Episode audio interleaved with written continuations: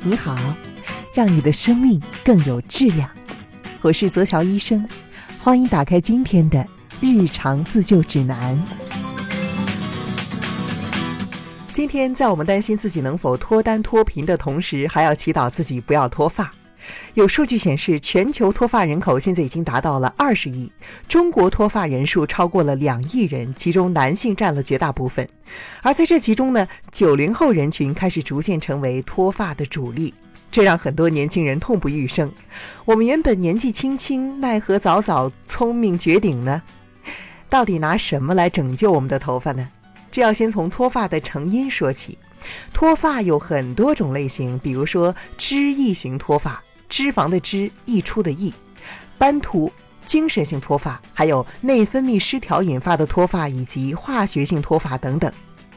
我们今天着重给大家介绍的是脂溢型脱发，因为其他几种呢都是因为精神上受到刺激、内分泌失调、缺乏维生素等营养物质，或者呢是烫染过度等原因造成的，比较容易理解。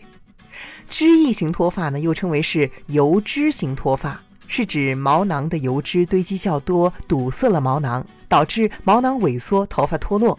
那么毛囊为什么会堆积油脂呢？你可能会想到一个词“中年油腻大叔”。诶，是不是我们到了中年就会分泌更多的油脂，而且还是男性分泌的更多，所以男性脱发的情况更加常见呢？要解答这些问题呀，要从脂溢型这个词说起。脂溢型，顾名思义呢，就是脂肪多的溢了出来。它是体质的一种，这种体质啊，一般自身吸收较好，代谢呢也比较旺盛，加上平时喜欢吃油腻食物，这类食物的脂肪含量呢一般来说比较高，所以如果没有充分的运动，不能够足够的代谢，有些油脂就会通过我们表皮的汗腺排出，有些会囤积在体内的血液中，外部表现就是头发的头油多，而且细软，经常瘙痒，伴有头皮屑、白色颗粒等异物。中年分泌更多油脂，这个说法其实不甚客观。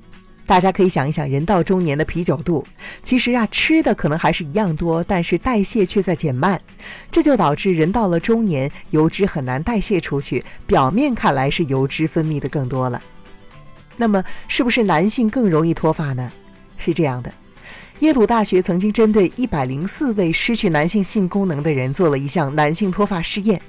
他们拥有的共同特征就是没有脱发，但是在他们注射了雄性激素之外，除了男性的器官功能发生了一些改变之外呢，很多有家族脱发史的人纷纷开始脱发。这个实验表明，雄性激素和脱发有着强关联。除此之外呢，遗传因素也有很大的影响。那么，为什么雄性激素高会导致脱发呢？这是因为头顶的毛囊里面还有一种物质，叫做五阿尔法还原酶。这种物质通过和雄性激素的主要成分相互作用，会形成一种可以抑制毛囊生长的物质。这种新物质可以导致毛囊萎缩退化，头发变得细小，最终脱发。此外，雄性激素还可以刺激人的皮脂腺产生更多的油脂，这就会导致雄性激素水平较高的人确实容易是油性皮肤或者是油性发质。好了，既然了解了脱发的原因，那么该如何的对抗脱发呢？尤其是针对那些体内雄性激素比较多的人，该怎么办呢？其实，针对脂溢型脱发，主要有两种的治疗渠道。一种呢是口服药，叫做非那雄胺。嗯，听起来是不是不好记呢？教你一个方法，你可以记住前面的三个字“非那雄”，就是不要那个雄激素，“非”是是非的“非”。这种药啊，它是五阿尔法还原酶的死对头，可以抑制这种酶和雄性激素结合，但是呢，对于严重脱发的效果并不明显。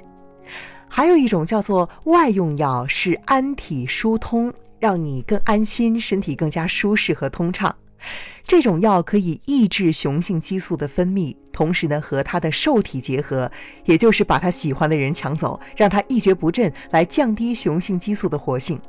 但是也只能够适用于轻度脱发，并且有一定的副作用，比如说尿频、脱水、低血压、嗜睡、头晕等等。你可能还看到过“植发”这个术语，顾名思义呢，就是种植头发。诶，那针对脱发，植发可不可以呢？好问题。这个答案我们下期告诉你。